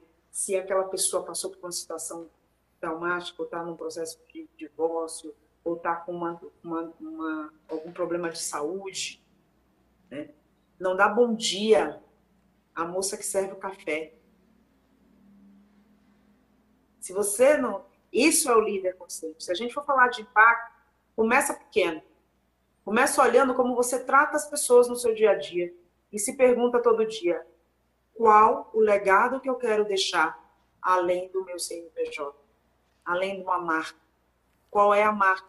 O que é esse que você vai levar para Os grandes nomes que a gente conhece, eles transcenderam qualquer marca. Os grandes líderes que a gente conhece, eles estavam além de qualquer CNPJ. E é isso, né? É isso que é a liderança. É isso que é ser um líder, não um herói. Né? Muito longe de ser herói. É gente que transforma, é gente que faz. Legal. Muito bom. Boa. Fantástico, Jana. Fernando, muito obrigado. Como eu comentei, combinei no início, a gente iria, naquele primeiro momento, focar nas perguntas e respostas dos nossos convidados. E logo na sequência, a gente iria para um momento, junto com a Aline, para a gente, para a Aline, na verdade, compartilhar uma ferramenta envolvendo né, e mastigando todos esses assuntos que a gente discutiu na noite de hoje. E logo na sequência, a gente revela o presente que a gente combinou no início e, por fim, uma mensagem final dos nossos convidados. Aline, bola contigo. Bora lá então, que na Conquer aqui é mão na massa, então quero compartilhar aqui com vocês. Vou pedir para o pessoal colocar na terra uma ferramenta aqui de tudo isso que nós falamos das quatro habilidades do líder não herói. Nós vamos falar aí durante os três dias do Summit exatamente dos pilares da liderança. Como você pode ver aí, tem cinco pilares que tanto Janda quanto Fernando falaram muito. Primeiro, autoliderança. Como é o seu estilo de liderar? O quanto que você está desenvolvendo a sua inteligência emocional, a sua vulnerabilidade? Visão. Você dá o caminho para onde a gente está indo, quais são as metas e os resultados esperados e, mais do que isso, quais são os papéis, o que, que eu espero de cada um dos meus colaboradores? Terceiro pilar, gestão. Como você cria um time de alta performance? Que rituais você cria para fazer acompanhamento? Para você ver se a pessoa precisa de repertório, feedback, se você precisa trabalhar a visão de dados. Então, quais são os rituais para você fazer gestão dos projetos e resultados? Quarto pilar, engajamento. Como você faz, como a Janda falou e o Fernando, a questão de rituais, cultura, como você faz senso de pertencimento alinhando o propósito e o sonho do próprio colaborador. E quinto pilar, desenvolvimento. Quanto você trabalha a jornada do colaborador? Ah, mas isso é papel de RH. Não, não, não. Isso é papel seu do, como líder, desenvolver as habilidades e a própria expectativa de carreira do colaborador. Então, você, líder, se você pudesse olhar para essa ferramenta e fazer uma pergunta de 0 a 10, de 1 a 5, qual é a sua nota para cada um dos pilares? Qual é onde você coloca mais foco? Será que nós estamos colocando muito foco em gestão e esquecendo da parte da autoliderança e também do engajamento? Ou você engaja demais, mas também precisa dar um pouco mais de visão? Nós vamos falar no Summit de todos esses pontos, mas hoje a gente vai falar um pouquinho mais sobre a autoliderança. Bem, falando da autoliderança, quero trazer alguns hacks aqui, algumas dicas bem importantes para ti.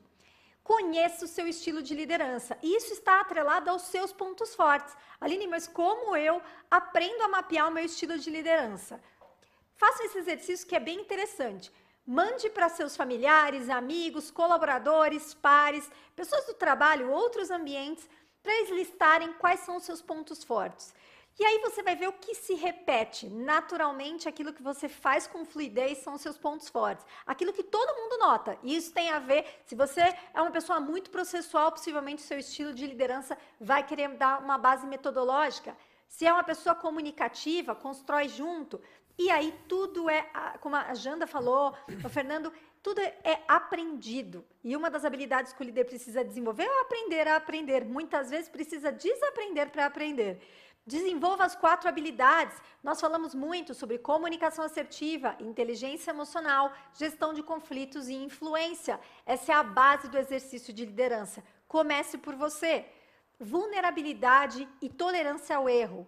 O quanto você também trabalha a sua tolerância aos erros, o quanto você está disposto a errar ao seu próprio fracasso, quanto você se torna vulnerável. Tá tudo bem, não tá bem? Não estamos falando de vitimismo, estamos falando que olhando para esse contexto que nós estamos vivendo, nós precisamos trabalhar a segurança psicológica dos nossos times e a nossa própria.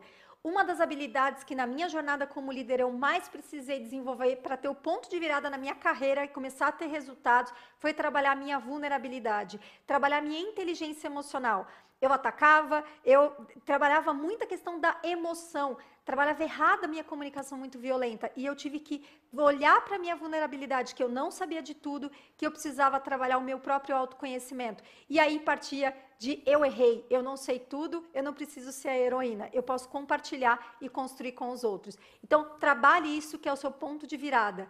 Abre espaço para ideias de colaboração, seja no canais como Discord, Slack, os canais de WhatsApp, nas reuniões ou para você que trabalha em negócios aí presenciais. Trabalha, peça ideias, compartilhe, provoque o seu time com perguntas e colaboração. Falando um pouquinho sobre influência, você lidera por autoridade ou por exemplo? Você, quando dá um feedback, fala que é o melhor para você, para a empresa ou para a própria jornada do colaborador. Então, exercite o seu feedback através de influência sem autoridade. Tempo de planejamento. O quanto você, na sua autogestão, tem tempo para você cuidar, trocar é, repertório, para você fazer networking. Então, trabalhar. Eu tenho blocos na minha agenda. Não, não importa se você não tem uma vez por semana, o ideal é uma vez por semana, uma vez por mês. Você ter um bloco aí de meia hora para você se planejar, se organizar, você cuidar do seu próprio autoexercício de liderança.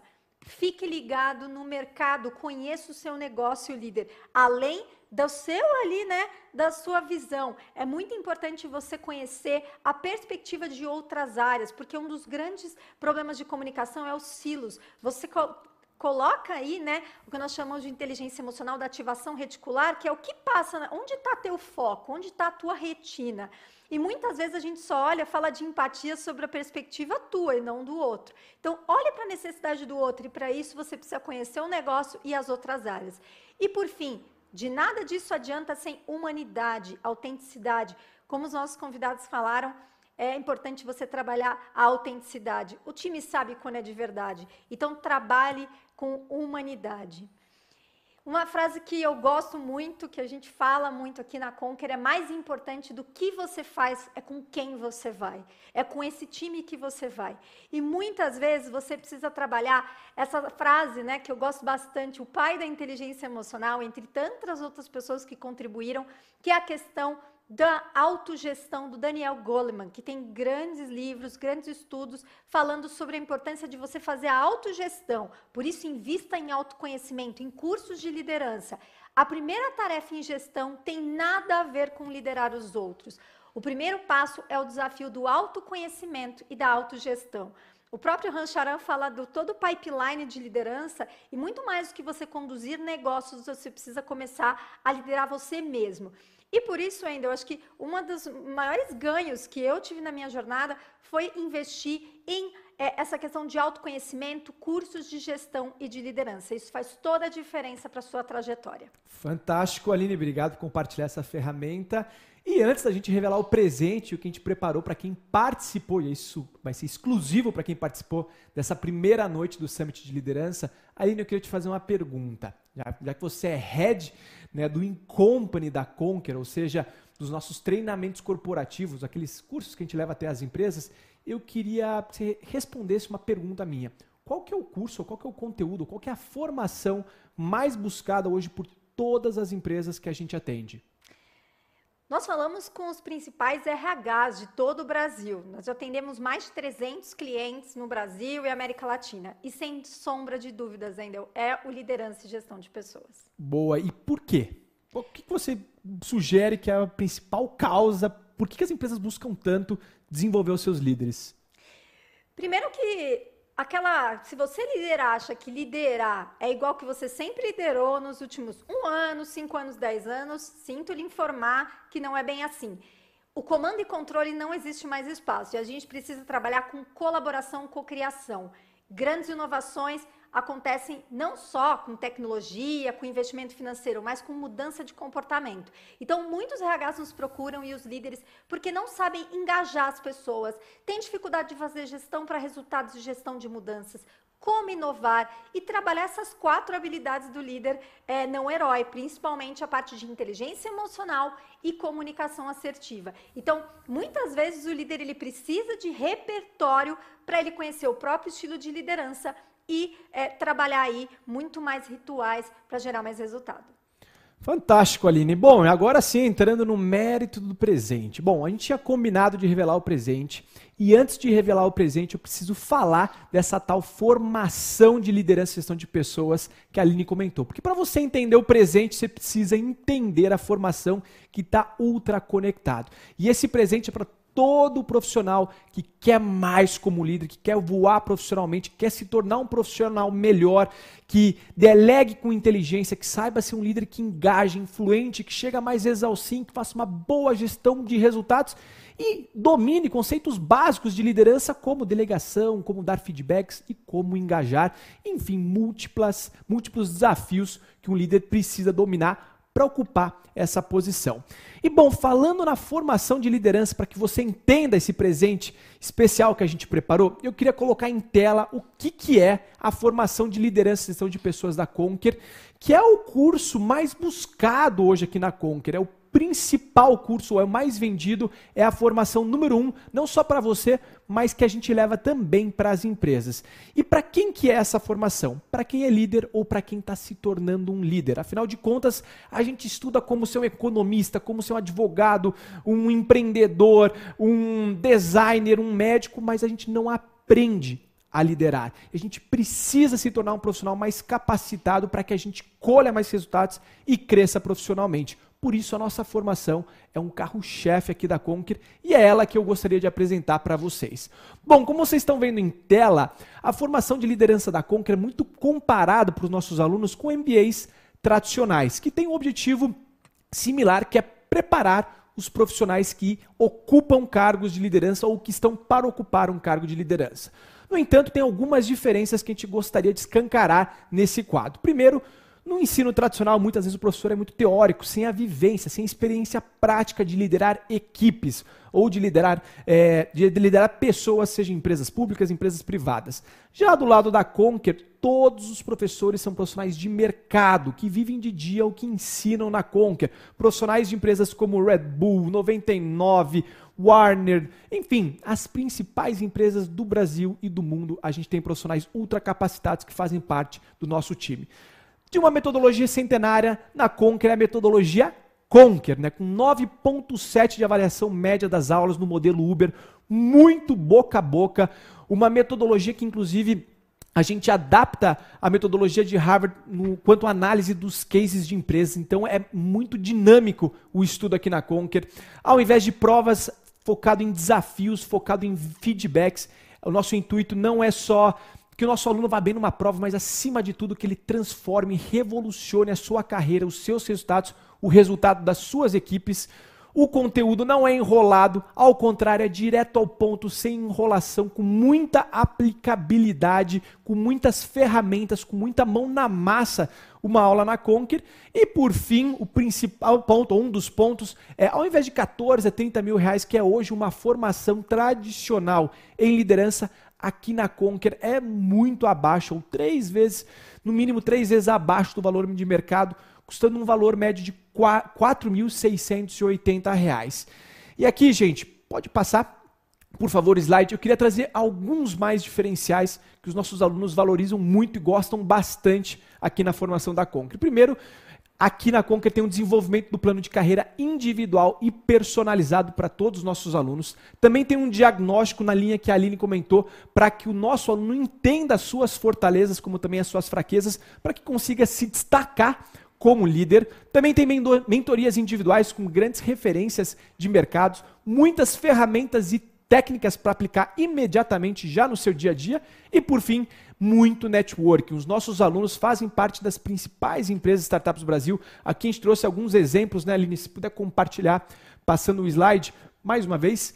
A gente, se a gente olhar o top 10 dos nossos alunos, né, de quais empresas eles trabalham, a gente chega nessas empresas aqui. Então tem gente do Itaú, KPMG, Globo, Stone, é, Ambev, L'Oreal, Raizen, enfim, muitas empresas. Ou seja, um networking de altíssimo nível, é gente muito boa, querendo crescer profissionalmente, querendo se desenvolver nesse importantíssimo papel que ocupa, que é uma posição de liderança. Pode passar, por favor. Bom, aqui, Aline, eu peço, por favor, que você compartilhe um pouquinho o um overview do que, que o aluno vai aprender dentro de uma jornada na formação de liderança aqui da Conger. Como nós falamos, são 12 semanas de muita mão na massa e eu garanto que muita ferramenta, como você já aprendeu, inclusive aqui no Summit de Liderança. Nós passamos desde o autoconhecimento do líder aí com relação à vulnerabilidade, estilo de liderança, trabalhando essa questão do aprender a aprender, desenvolvendo a comunicação, gestão do tempo, a questão da empatia e inteligência emocional que fazem toda a diferença. Além disso, trabalhamos na gestão de pessoas, engajamento, a própria experiência tão falada do colaborador e como o líder pode ser um embaixador de cultura sem contar de ferramentas para fazer uma gestão muito mais estratégica, com planejamento e foco em metas e resultados. Trabalhamos também metodologias ágeis, gestão de projetos, com muitos cases, como o Wendel falou, mentoria e networking. Além disso, trabalhamos também toda essa questão da sucessão, de como você lidera um time, lidera líderes e forma os próximos passos desse exercício da liderança. Além de inovação e toda a jornada que nós chamamos de aprendizado contínuo, além de muita troca, como o Wendel falou, com profissionais aí que são expertos de mercado. Boa, Aline, bora revelar? Bora, o grande bora. presente, o grande momento. Gente, rufem os tambores que a gente vai apresentar para vocês o que, que a gente preparou especialmente para quem está participando da primeira noite do Summit, que é um desconto super exclusivo e super especial para você que está assistindo esse evento. Até hoje, às 23h59, quem se inscrever na formação de liderança e gestão de pessoas está ganhando um bônus extraordinário, um bônus de R$ 1.116, um baita presente, um presentão para usar na sua inscrição, na sua matrícula, no nosso curso, na formação de liderança e gestão de pessoas aqui da Conquer. finalizando, né, de R$ 4.680 fica por apenas 12 vezes de 297 reais. Gente, tá imperdível. Segundo estatísticas, a gente já compartilhou, inclusive nas redes sociais da Conquer, 70% do nível de engajamento dos seus liderados é atribuído à sua qualidade como líder. E se os seus liderados estão engajados, eles chegam a entregar 46% mais resultados, são duas vezes mais produtivos, falam muito mais abertamente sobre os seus desafios e sobre suas angústias, os desafios dia a dia. Então, gente, desenvolver a sua capacidade como líder é essencial para, primeiro, você se tornar um profissional muito mais capacitado para ocupar a posição que você está hoje, e segundo, para desenvolver e elevar o nível dos seus liderados, para que no final a sua equipe, o seu time atinja muito mais resultados. Lembrando sempre aquela frase do Simon Sinek, que inclusive a Janda fez uma alusão, que 100% dos seus clientes são pessoas, 100% dos seus colaboradores são pessoas. Se você não entende de pessoas, você não entende de negócios. A gente precisa se desenvolver como profissional. É muito triste ver algumas vezes equipes, pessoas não atingindo resultados e quando a gente vai olhar, nunca se capacitaram, nunca se formaram, nunca se desenvolveram nesse outro aspecto que não técnico. Nunca focaram, nunca olharam para suas habilidades como líder. Consequentemente, não conseguem ser produtivos como líder, não conseguem organizar suas equipes, estabelecer processos, não conseguem delegar, não conseguem engajar os seus times, desenvolver os seus liderados, não conseguem, consequentemente, atingir grandes resultados. Então dá uma boa atenção, não perde essa oportunidade. Tá imperdível um desconto altíssimo no curso mais vendido da Escola Conquer super elogiado, super respeitado no mercado de trabalho brasileiro pelas principais empresas e startups do Brasil e do mundo. Essa formação no seu currículo, não tenho dúvida que vai ser um grande diferencial. Mas muito mais do que o currículo, olhe para essa formação no conhecimento que ela pode agregar na sua vida, na sua capacidade profissional, na sua promoção profissional, no seu crescimento profissional, no crescimento da sua equipe e no crescimento da sua empresa.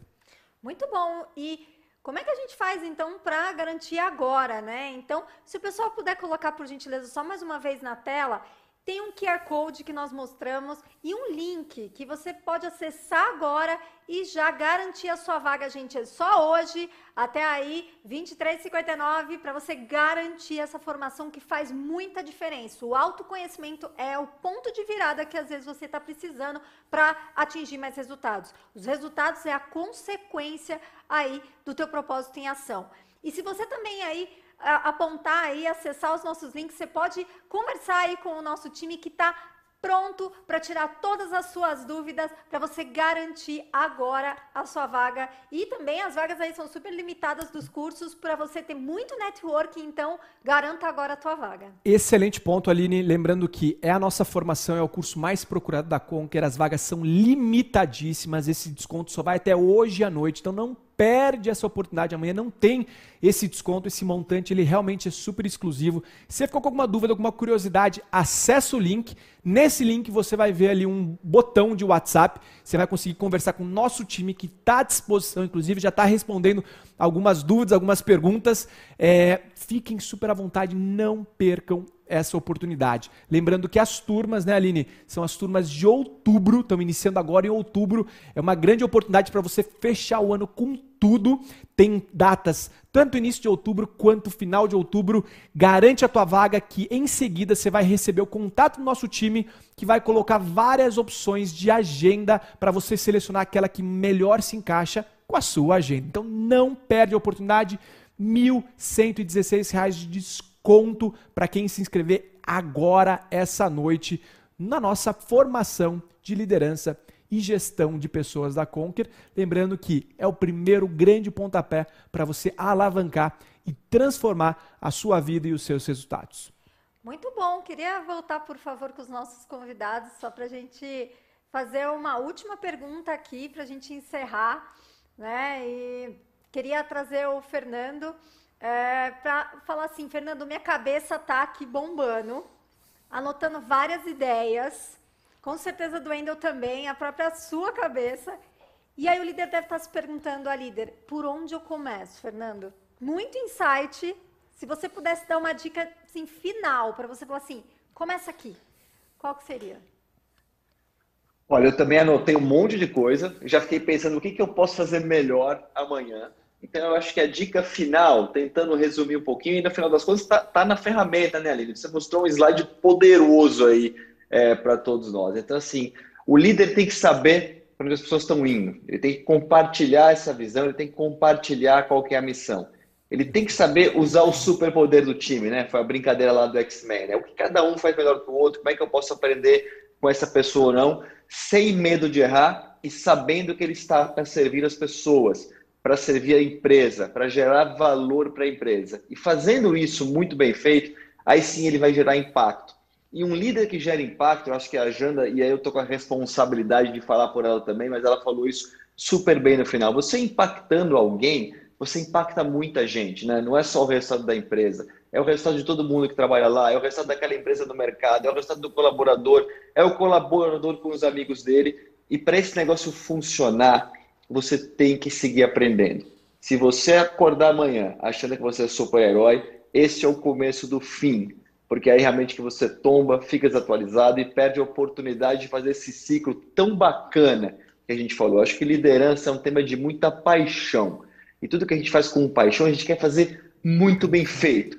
E para fazer bem feito, a gente tem que estar disposto a aprender, a pedir desculpa, a começar de novo. Então, eu acho que o fechamento é mesmo a questão do aprendizado, é a questão de, poxa, do que a gente está fazendo aqui hoje, tanta gente interessada, dá, porra, dá até mais alegria para a gente tocar essa semana. Falar, pô, vai ter muito líder bom nesse mundo, vai ter muita empresa boa, vai ter muito projeto bacana. Então, assim, eu tô louco para ver a transformação que essas nossas conversas e tudo pode gerar para o futuro do país.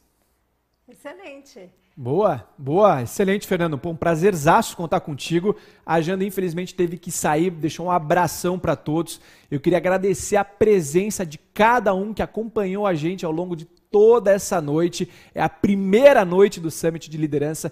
Queria agradecer especialmente, Fernando, por tua participação, muito conteúdo, muita experiência, muita bagagem. Dá para ver que é um líder super humano, super Conquer, então, pô, de verdade, muito obrigado pelo teu tempo, pela tua doação, pela tua disponibilidade.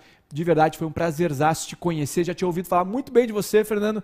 Agora, é, acompanhando durante essas uma hora e pouco, deu para deu ter certeza, ou deu para confirmar por que, tantos elogios né, à sua pessoa. Então, de verdade, muito obrigado, Fernando. Foi um prazerzaço contar contigo.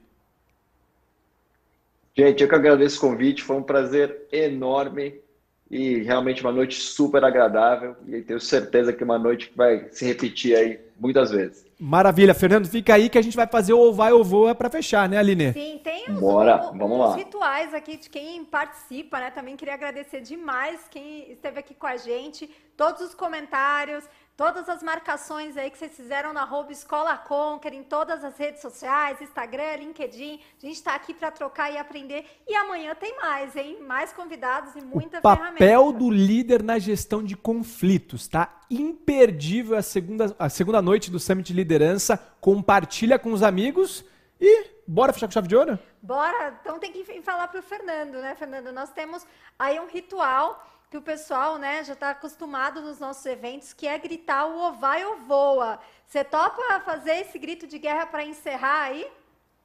Com o maior prazer. Boa. Fazemos juntos então. E, aliás, quem está nos acompanhando de casa também. Né? Vamos fazer todo mundo juntos, o ou vai ou voa. Tira uma foto, compartilha esse momento. E, Fernando, não tem muito segredo. É 3, 2, 1 ou vai ou voa. É o grito de guerra da Conquer, é assim que a gente fecha todas as reuniões de time e os grandes momentos aqui da escola. Bora? Vamos nessa. Então bora. Fazer? Bora, Aline. Então, Três. Legal. Dois. Um. Ou vai ou voa. Bora. Valeu, gente. Valeu, Fernando. Muito obrigado. E até amanhã. Valeu.